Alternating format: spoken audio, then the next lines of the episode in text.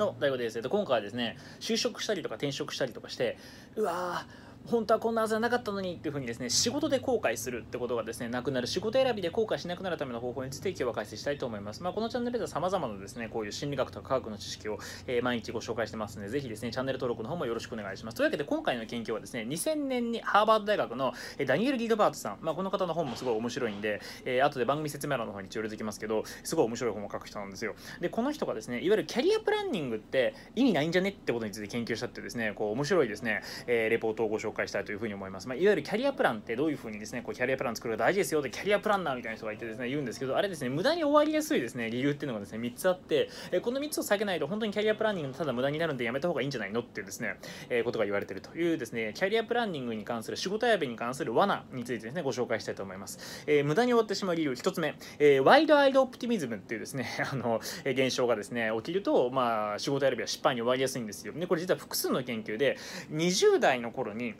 自分はこういう仕事をしたいって理想があるというふうにですね思ってる人ほど自分の仕事について高いですね理想とか希望を持ってる人ほど30代になってからですね燃え尽きちゃって仕事のモチベーションが下がっちゃってで結果的にそれずるずる引きずって人生がですね、えーあのなんかこうダメになっちゃうというか満足度が下がっちゃうみたいなことがですね確認されてるんですね。でこれですねワイドアイドオプティミズムっていうふうに言うんですけどこれ何かっていうと結局ですねあの若い頃に綺麗な幻想をですね思い描きすぎるとそれがやっぱり現実に仕事についてみて嫌な面もあるわけですよ。出そのいいなと思った仕事でも汚い面もあるし嫌なこともあるわけです例えばねやっぱりあのねあの学生時代なんかね一度は芸能人になってみたいっていうふうにですね思う人いただろうし僕も小学生ぐらいの時にはですねやっぱりねテレビに出れたらすごいのになみたいなねことをですね思ったりとかしたこともありますけど実際出てみるとですねそんなにいい世界ではないってことが分かったりするわけですよ。でこういう幻想を作りすぎるとそれが壊れた時に、えーあのいわゆることですねダメージを受けやすくなっちゃうから、えーキャリアプランニングをして自分はこうやってキャリアをあの、ね、重ねていってこうやって成功するんだってことを考えすぎちゃうとあのよろしくないことが起きるよって話なんです。だから夢は見すぎんなよって話ですね。はい。であとはですねこれでもね自分はそんなに別に夢なんかないからって思う人もですねいると思うんですけど大抵の人はですね大体夢まではいかないんですが、まあ、でもいつか自分の好きなことを仕事にしたいなみたいな風にですね、えー思う人もいると思うんですけど要するにですね好きなことを仕事にしたら、えー人生うまくいくだろう楽しくなるだろうっていう風なですねこれも実は幻想なんですよ。だから自分がいつか好きなことをするために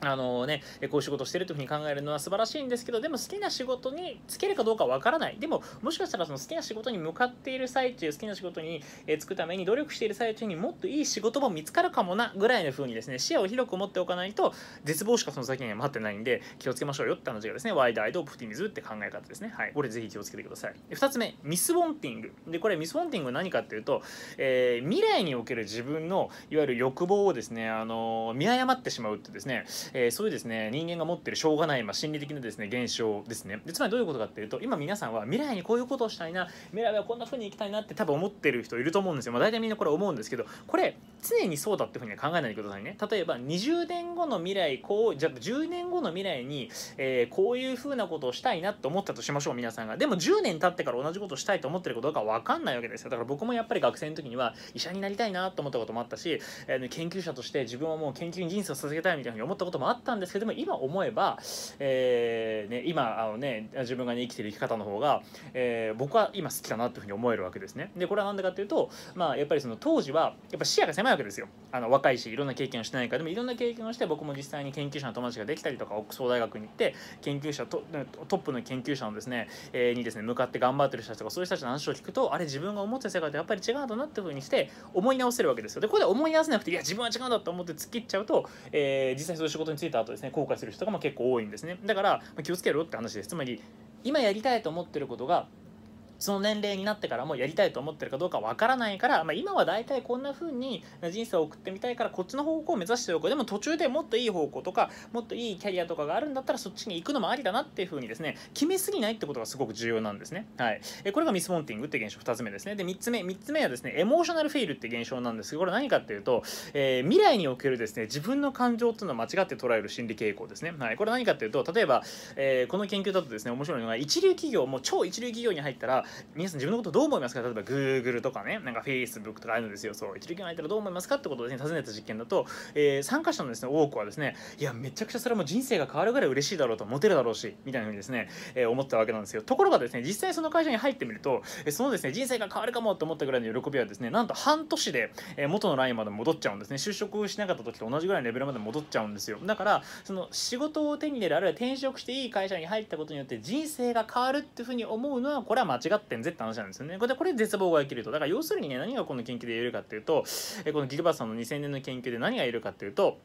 結局僕らって未来における自分の感情とか、えー、と欲望とかですね、えー、モチベーションとかそういう自分の未来のですね状況っていうのを把握するのが超苦手なんですよ。だから未来に自分がどれぐらいですね、えー、そのことに対してモチベーションを持ってるかとか、えーね、欲望とかそういったものを持ってるかとか、えー、未来に自分がやりたいことっていうのをですねあの未来にね自分が未来にそのたどり着いた時にそれを思ってるかどうかとかですね自分の未来の感情とかそういったものを作るのがめちゃくちゃ苦手なんでだから大事なのは今に集中すること。今集中して今一番ベストなのはどうなるかな？今の目標から考えた時に今一番やるべきことなのかなってことを考えて今この瞬間に集中するってことをやった方がはるかにいいからそういう意味で言うとあのキャリアプランをこういろいろ立てるよりかはですね今目の前のことに集中してで柔軟な姿勢を持っていろんなキャリアがあるし自分はこれからどうなっていくんだろうかってことをですね、ま、要するにですね先を決めちゃうよりも未来のわからないですねあのオチのわからない小説の方が面白いじゃないですか。でそういう楽しみ方を人生しましょうよっていうことがですね示されたっていうですね素晴らしい研究なんですね。ぜひですね皆さんも考えてみてください、まあ、とはいえですね今皆さん目の前で例えばあね今ちょっとブラック企業だから転職したいとかね、えー、新しいことに挑戦したいからですね起業したいとかいろんなことを考える方いると思うんですけどまああのねそういう時にはですね役に立つテクニックっていうのいろいろありますんで、まあ、そっちは身につけておいてもいいと思いますがキャリアプランはですねあんまり決めすぎない方がいいよっていうですねそういうことをね今日は伝えたかったというお話でした。はい。で今日のですねおすすめの本なんですけどまあたまには自分の本を紹介しようということでですね今日のおすすめの本は番組のタイトル下の説明欄の方にですね入れておきます、まあ、やっぱ転職する時にねあの特に内向的な人とかはですね損をしやすいのが面接なんですよ。面接なんか何の意味もないんですけどねあれでですね人なんか見極められないんですがその面接をですね通りやすくするためのテクニックをですね一応解説した本をですねご紹介しておきます。面接官の心を操れ無敵の就職心理戦略ってですね本をですね前書いたんですけどこれ一応あの参考にですねなると思うんでぜひチェックしてみてください。え今日の続きの動画なんですけどじゃあ転職する時にでも自分が将来どういうふうに働こうとか、えー、この後どういうふうに例えば独立したいんだけどこういう起業したいと思うふうに思ってるんだけどどういう企業に入って学べばいいのかとかですねそういうですね、まあ、いわゆる転職とかですねいわゆる就職の時にも何も考えないであ自分が今やりたいことだけにですね行けばいいのかっていうとそういうわけじゃないんですよ。でこれは何が言いたいかというと結局自分が就職する時に僕らって就職したりとかあとは転職する時に何を心理的に求めてるのかなぜ皆さん転職したいんですか？給料がを上げたいからですか？じゃないですよね。だんだんこの仕事つきたいなとか思うと思うんですけどこれ深層心理はですねそうじゃなくて自分を変えたいっていう心理が実は強いってことが分かってるんですよ。いわゆるアイデンティティ自分はどういう人間なのかってことを変えたい。だからですね転職したくなるんですね。だから例えばブラック企業にいたりとかその企業の中で責められたりとかしてるとどうするどうしてもこう自分のですね、えー、メンターがやられていくわけですよ。でこんな中やっぱりいや自分はもっと自分に自信を持ちしたいんだってもっと自分に可能性にチャレンジしたいんだもっと輝ける自分になりたいんだみたいな、まあ、自己啓発って言って言い方悪いですけどこう自分の人生を変えて自分のアイデンティティを変えてその欲求が転職って形で出てるんですよ。だからどうすればいいかっていうとキャリアプランをですね考える前に自分が仕事でどんなアイデンティティを作りたいのかってことを知らないと就職したんだけどちょっとイメージ違った。友達に言われておすすめされて就職したけど違った。給料がいいと思ったって就職したけど違ったっていう状況が起きるんです。なぜかっていうとアイデンティティ分かってないから。じゃあどういうふうにすれば、えー、自分のですね仕事に関するアイデンティティワーキングアイデンティティってものがですね見つかるのかってことをですね解説した放送が今日の続きの放送になってます、えー、今日の続きの放送はですね番組のタイトル下の説明欄またはですねコメント欄の方からチェックしてみてください。今日の続き、えーと、科学が認めた転職テクニックワーキングアイデンティティ入門ということで。でこのテクニック身につけてもらうと転職で後悔することかなり減ると思うのでのでぜひですねチェックしてみてください。それでは続きコメント欄の方からワーキングアイデンティティ入門ぜひご覧ください。それでは。